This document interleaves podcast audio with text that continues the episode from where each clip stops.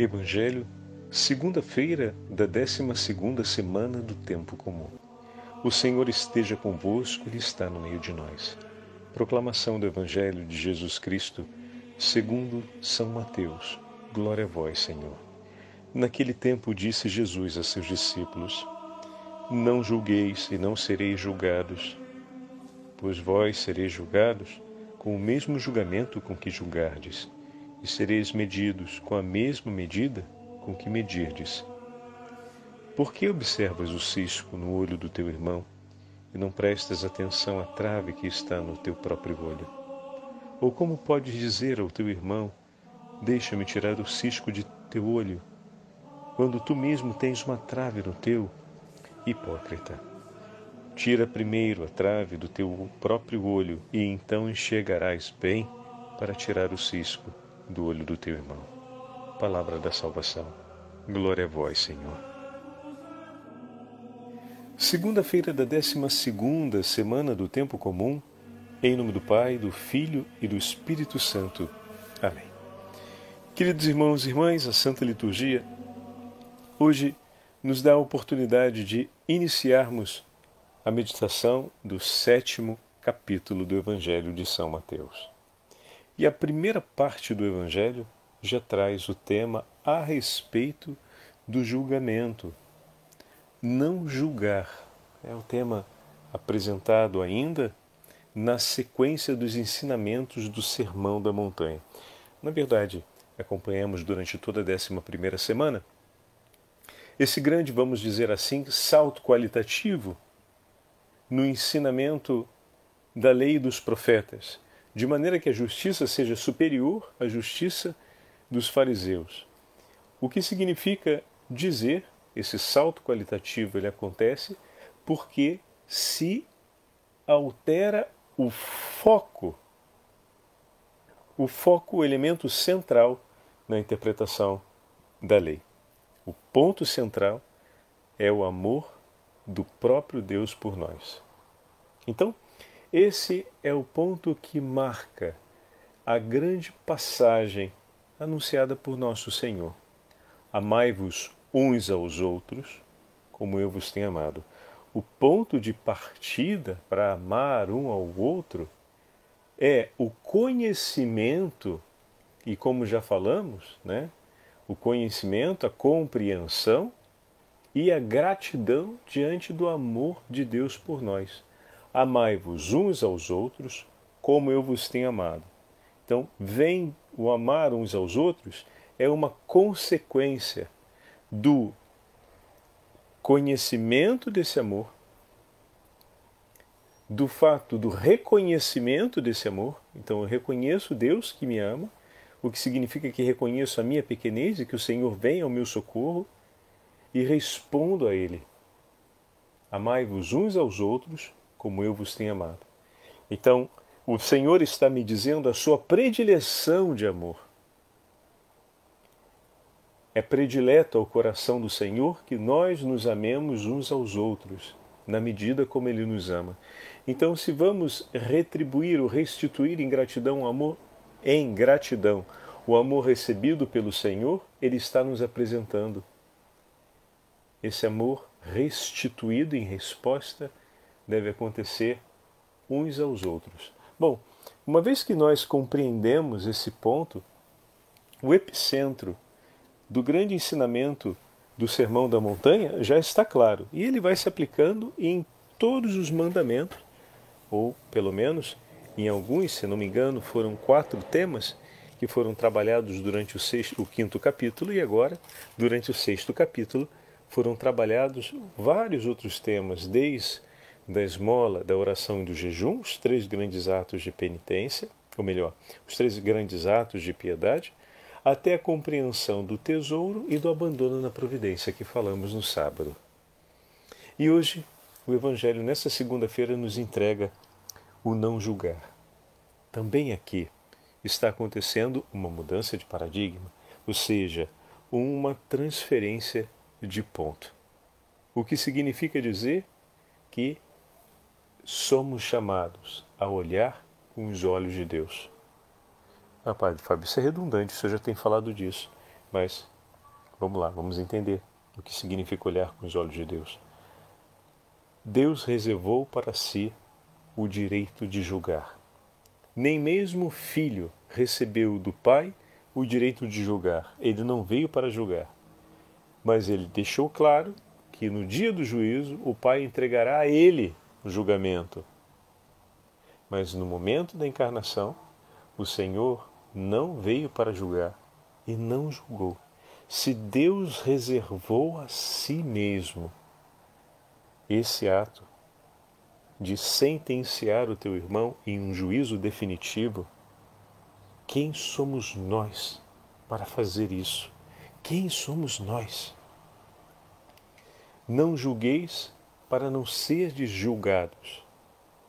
A gente normalmente lê esse texto dizendo: Bom, eu não quero arranjar problema, então eu não faço conhecer publicamente o juízo que privadamente faço do meu irmão. Porque se eu fizer conhecer publicamente isso, vou ser julgado. Já começa por aí. Primeira atitude leviana, porque Deus vê e conhece todas as coisas. Às vezes, o medo de ser julgado limita o julgamento, mas o ponto de partida não é esse. Porque isso seria como eu deixo de fazer algo porque eu não quero receber o pior contra mim. E não eu deixo de fazer algo porque isso me retira do amor. Essa é a mudança do paradigma. Se o ponto central é amar, o que move a minha decisão de não fazer não deve ser o medo da punição que há de vir, mas o medo de perder o amor que é entregue. Como assim, Padre Fábio? Ficou um pouco. Eu acho que eu acompanhei, mas não acompanhei tão bem assim. Se Deus reservou para si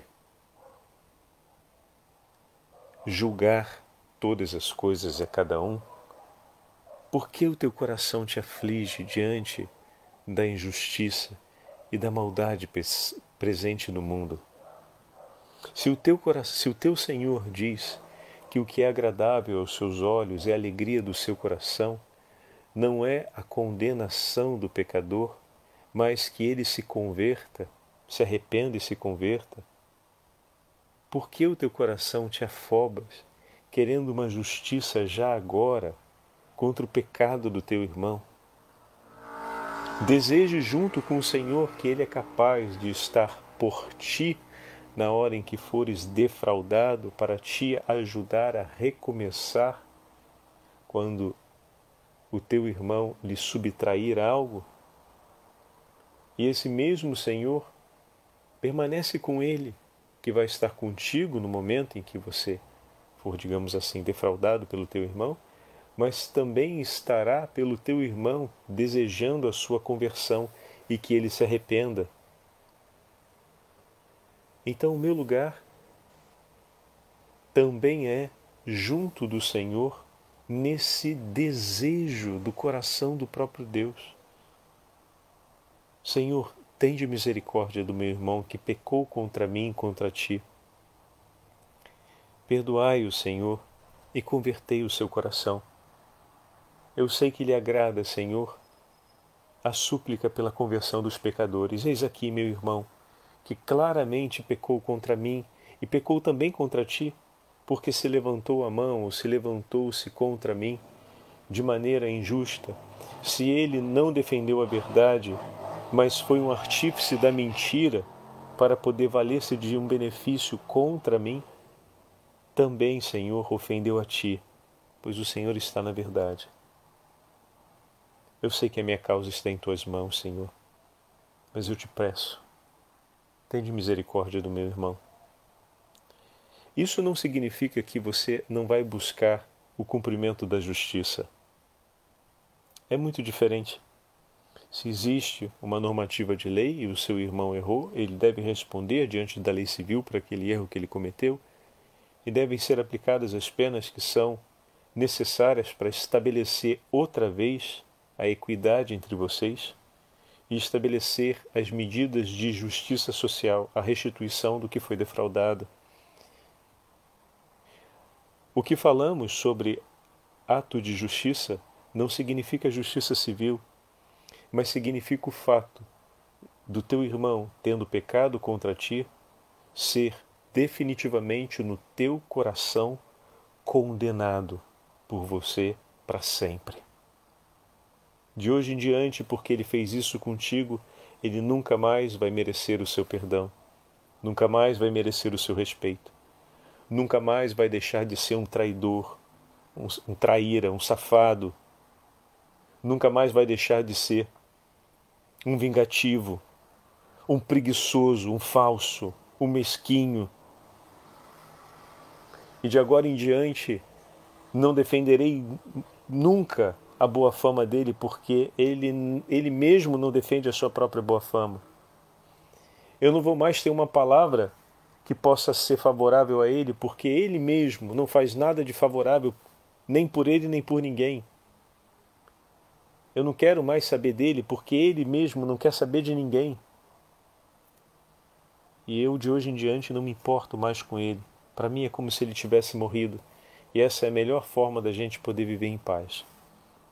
Todos esses, meus irmãos, é o julgamento da qual fala o Evangelho hoje.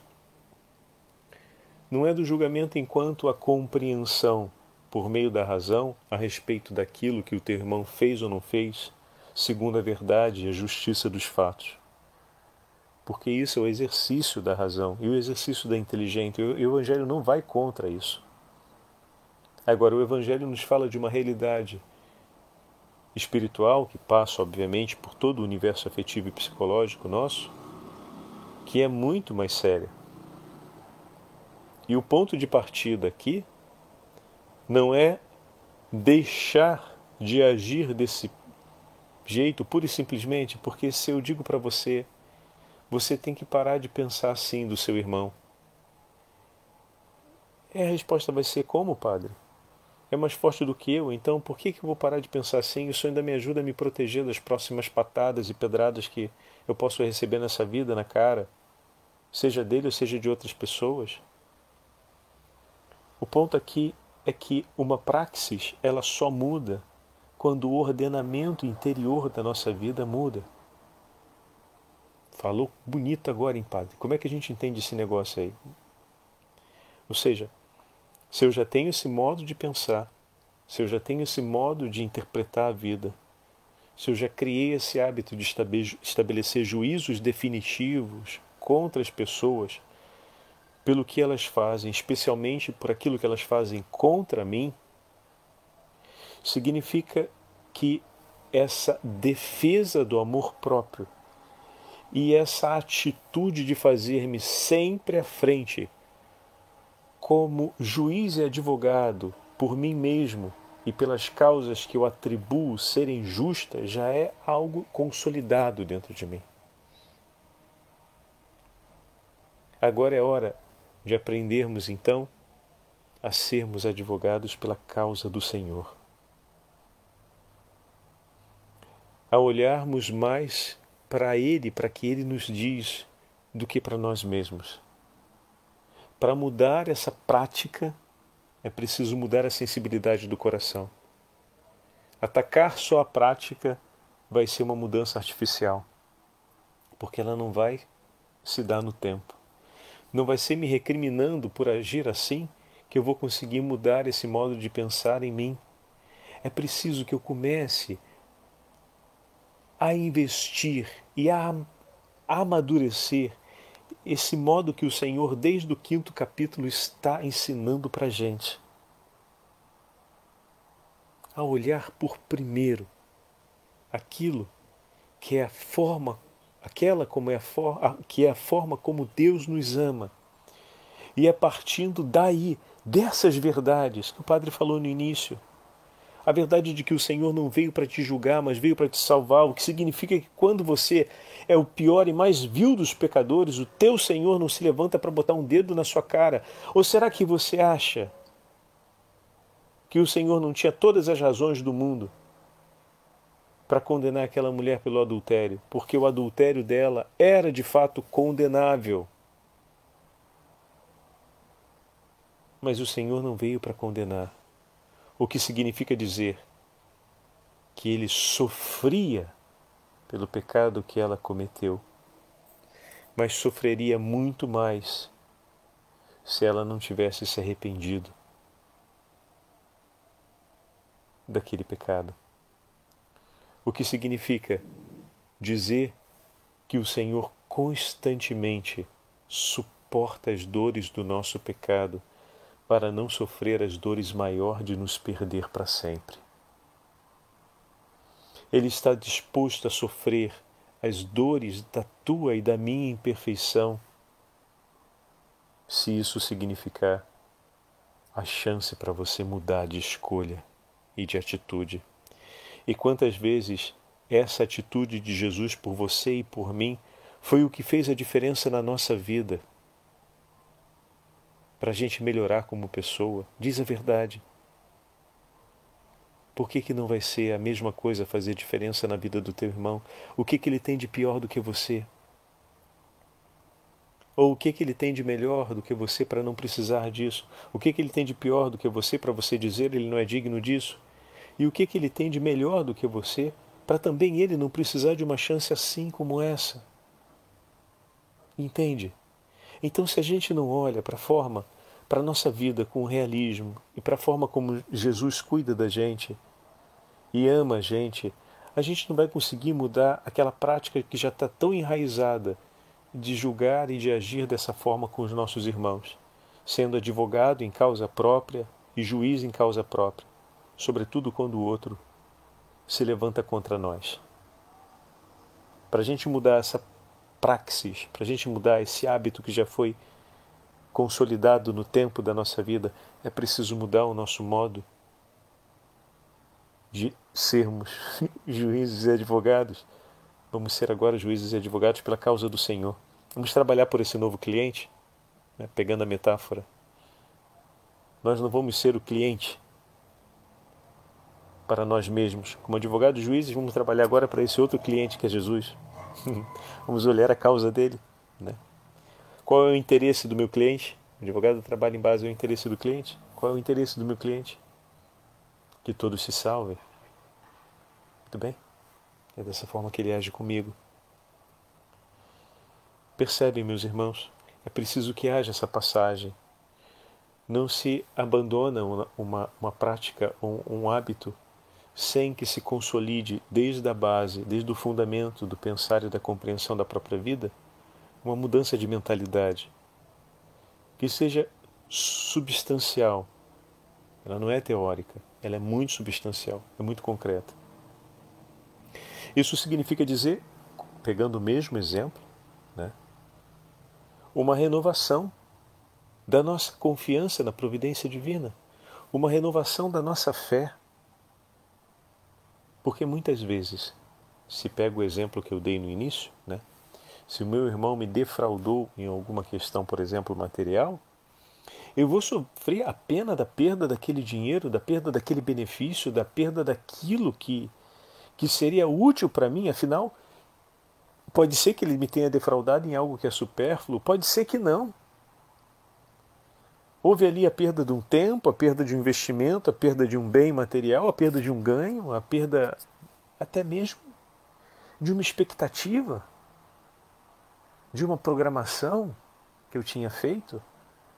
Ou a gente ignora que às vezes fazer toda a programação de umas férias ou de um percurso da nossa vida e ver isso tudo desmoronar por uma decisão mal tomada do outro, que pensou mais nele e me tirou o direito que eu tinha de poder cuidar daquilo que era justo que eu estava pensando, que isso não faz mal, que isso não deixa o coração ficar amargo, que isso não leva a gente a sentir raiva do outro e a querer desejar fazer justiça pelas próprias mãos. Onde é que a gente está? Isso é parte da vida. Acontece. Então não pense em coisas grandes, pense nas coisas ordinárias, né? E ali é a hora que a gente precisa lembrar daquela daquela passagem que o Senhor nos promete que será por nós. De que o Senhor vem em nosso socorro. É ali que a gente lembra. Quando o Senhor disse: Se o teu irmão te impõe de andar um quilômetro, ande dois. Essa é a hora de ser generoso.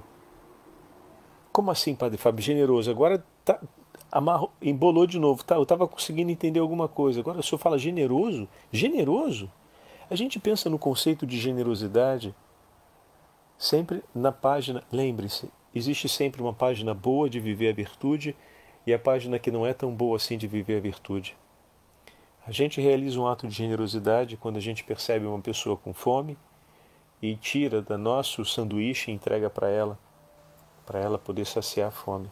Né? Então, esse é um ato de generosidade onde a gente está fazendo um bem direto a outra pessoa e esse bem está sendo reconhecido. Mas não esqueça que todo ato de perdão é um ato de generosidade. Quando o outro demonstra mesquinhez em relação a você e você não responde à altura com o mesmo nível de mesquinhez ou um nível pior, você está sendo generoso porque você não está oferecendo aquilo que se espera. Você está oferecendo mais do que aquilo que se espera. Poderia ser uma generosidade então pervertida? Sim, se você esperassem de você um nível de maldade e você oferece um nível de maldade muito maior do que aquilo. A gente chama isso quase sempre de desproporção. Né? A generosidade é pode ser vista como uma desproporção, mas na dimensão positiva, o que significa dizer quando você oferece não só de um bem, mas de uma disposição espiritual sua maior do que aquilo que se esperava. Quando você foi tratado mal, se esperava apenas que você não pagasse o mal com o mesmo mal. Só que você não deixou de ser educado com a outra pessoa. Quando você foi desrespeitado, esperava-se ao menos que você se defendesse do desrespeito. Mas você não apenas se defendeu do desrespeito, mas você ainda respeitou outra pessoa. Isso é ser generoso. Quando alguém desejou o seu mal e te maldisse, Esperava-se ao menos que você se afastasse dela, mas você foi generoso, você abençoou. Quando você foi perseguido, esperava-se que ao menos você fugisse. Mas você não apenas fugiu, você rezou por aqueles que te perseguiam. Você foi generoso. Foi para além daquilo que se esperava. Essa é a generosidade da qual nos fala o Evangelho. Com a mesma medida, serei julgado. A gente pensa sempre no negativo. Eu vou usar uma medida ruim, vou receber como resposta uma medida ruim. Rapaz, que mania da gente pensar sempre no pior, né? Se a medida que, que ilumina a minha vida é a medida do meu Senhor, não é isso que a gente está falando desde o início aqui, né? Então era para a gente ficar feliz, porque com a medida que julgares, serei julgado. Se eu escolho não julgar porque a minha causa está nas mãos do meu Senhor, a medida cumprida contra você é essa. O Senhor vai dizer: é verdade, eu cuido de ti. Eu escolho o Senhor entregar a minha causa em Suas mãos. Eu não levanto contra o meu irmão um juízo definitivo contra ele.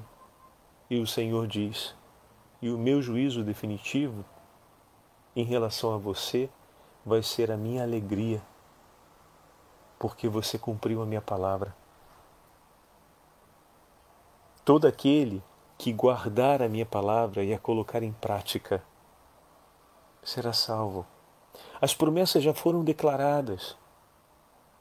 Todo aquele que guardar a palavra do Senhor e a praticar, o Pai e o Filho virão e farão nele morada. Será conhecido como seu discípulo, será chamado para estar à sua direita.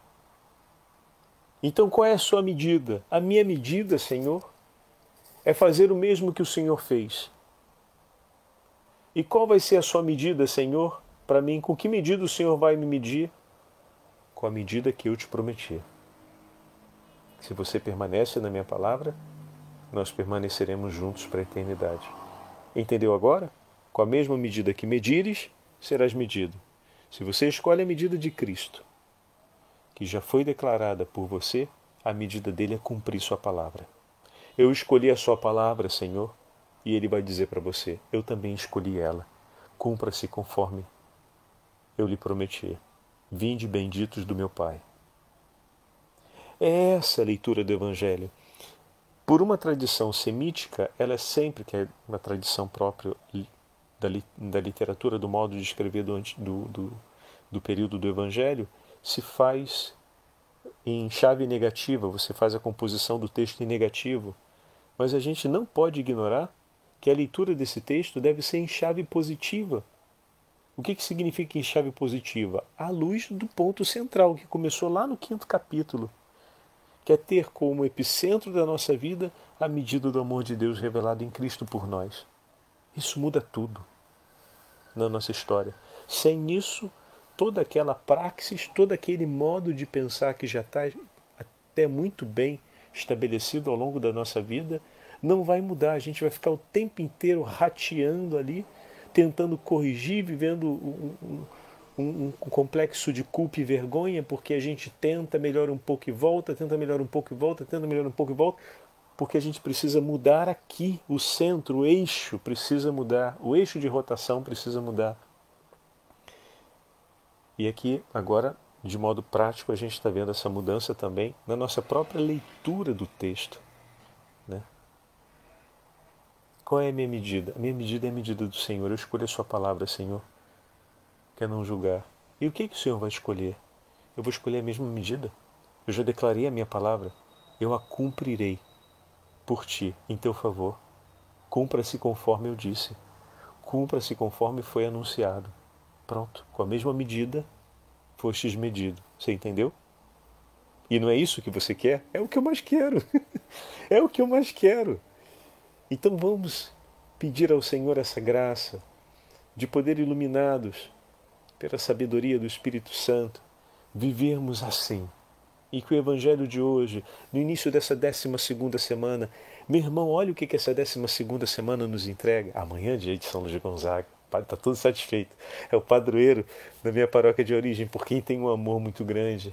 E um daqueles que eu tenho certeza, assim como Santa Teresinha do Menino Jesus, que vão estar no dia da minha partida ao lado de Nossa Senhora, quando for o tempo de eu chegar no céu. Eu tenho certeza que dois eu encontrarei ali com muita alegria. Minha, minha querida irmã e São Luís Gonzaga, que desde pequeno sempre cuidou de mim com muito carinho. Eles dois vão estar ali. Eu não tenho dúvidas. Bom, então amanhã para mim é muito importante, mas essa semana entrega para gente ainda são João Batista, que foi deslocado para o dia 23, por quê? Para que ele diminua e o Sagrado Coração cresça. Ele cedeu o lugar para o Sagrado Coração de Jesus que acontece esse ano no dia 24. E ainda nessa semana temos o Imaculado Coração de Maria no sábado. Meu irmão, que semana! Essa é a semana para você pedir exatamente o que essa segunda-feira está introduzindo. Senhor, muda esse eixo dá uma pegada aí com força com o Espírito Santo pela intercessão de São Luís Gonzaga, de São João Batista. Me introduz, Senhor, na profundidade do mistério do amor do teu sagrado coração, para que o meu coração seja semelhante ao vosso, através do Imaculado Coração de Maria. O Senhor esteja convosco, Ele está no meio de nós. Pela intercessão da Beatíssima Virgem Maria, e de São Luís Gonzaga, vamos antecipar, né? Abençoe-vos o Deus Todo-Poderoso, Pai, Filho e Espírito Santo. Amém.